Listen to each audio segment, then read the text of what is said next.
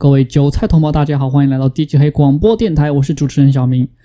在今年六月，再次爆发论文空场的丑闻，有八篇在不同岗位收割韭菜的医生被揭发论文复制粘贴了其他人的论文。截至目前，中方有截获九例论文违规案件，有七宗涉及论文买卖。涉案人当中有市医院做的，负责收割器官的内脏科医生，有负责。骗国家钱的研究生等等，他们以 Photoshop 等软件改图，就是 PS 了，代替实验室资料。哇操，这么牛逼的吗？涉案的七个傻逼也遭到不同的处分。本台向他们治过病，只被收割金钱，但生病没被收割的韭菜表示祝贺，希望你们来世找个好妈妈。山寨和抄袭这方面啊，中国人可谓超英赶美，稳居世界第一。而这次被抄袭的大韩民国。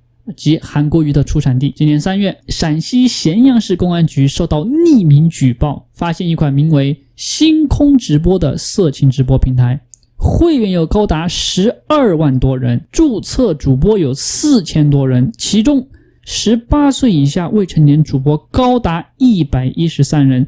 占主播人数百分之二点七。经初步调查，用户通过微信或者支付宝付款成为会员，在直播房间内观看主播色情表演。目前有四八十四名嫌犯已经落网，其他人员还在抓捕中。这个地方大家想一想啊，在中国，你发一句“打倒共产党”，天罗地网就给你捕捉住了。但是这里通过儿童进行色情表演，居然只抓到八十四名嫌疑犯！哎，中国这个太牛逼了哈！接下来关注一下大陆重灾区山西省韭菜的收成情况。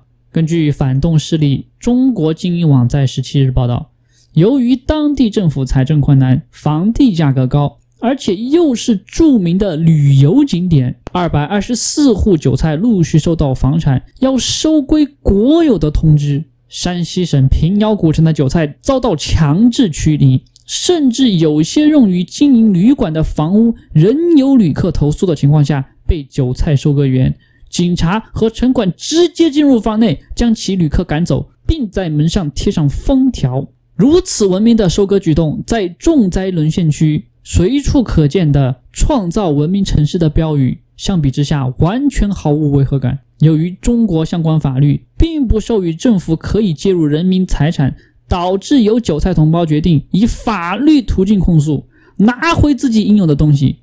但请不要忘记，虽然相关法律未有授权政府可以介入人民财产，但党也没有授权法律和你监督天朝的权利。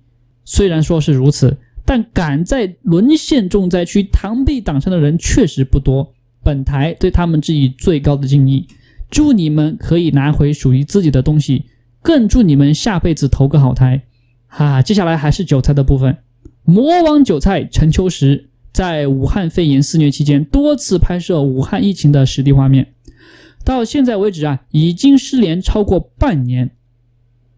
据透露，陈秋实目前身心状况均可，但一直处于被公安机关监视居住的情况下。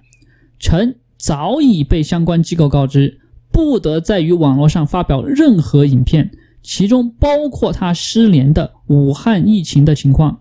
在这样的条件下，基本换得了陈秋实不被追溯的安全。最后有一则沦陷重灾区的新闻：湖北一家中学，一名十四岁的九年级韭菜因和同学玩扑克牌，被老师召见家长。其母到达儿子所在的楼层后，在众目睽睽之下掐住了他的脖子，并连扇两记耳光。根据当时录像，老师并无任何积极阻止其母的举动。其母随后和老师离开。约两分钟后，那名十四岁的韭菜同胞翻身越过身后的矮墙，纵身一跃，从五楼跳下，结束了自己十四年的韭菜生涯。我看到啊，有人在评论区说那个男孩啊太脆弱了。还得了不少赞，他的留言令我意识到，现在的粉红除了缺少买房的钱、泡妞的魅力、娱乐的时间，连作为人的人性也没了。这里小明要说一句，你知不知道那个男孩在跳楼前经历了什么？他们就假定那个男孩就是因为被扇了两个耳光就跳楼了，真的是这样吗？他之前有遭遇过什么其他的任何事情吗？你不知道就不要随便乱说话，智障。在看完如此沉重的新闻过后，我们再来一点比较有娱乐性的。香港著名的单乳头智障生物何君尧立法会议员提名香港黑色警察竞逐诺贝尔和平奖。诺贝尔表示：“干娘的鸡巴耶！”单乳头智障生物表示：“香港警察拯救了香港。”又指警队成功的令一国一不哦不那个错了，一国两制得以保全。何君尧在外国势力社交媒体 FB 上放腾讯的联署，QQ 和微博表示哭哭。有另一个舔共的智障江乐图指，六月九日到十一月二十九日受伤的警员至少四百八十三人被多种武器攻击，包括绊倒自己右脚的左脚而受伤。他认为律政司辖下的公共秩序活动小组现实面对的挑战是确保被捕者的控罪可充分反映其犯罪行为的严重性。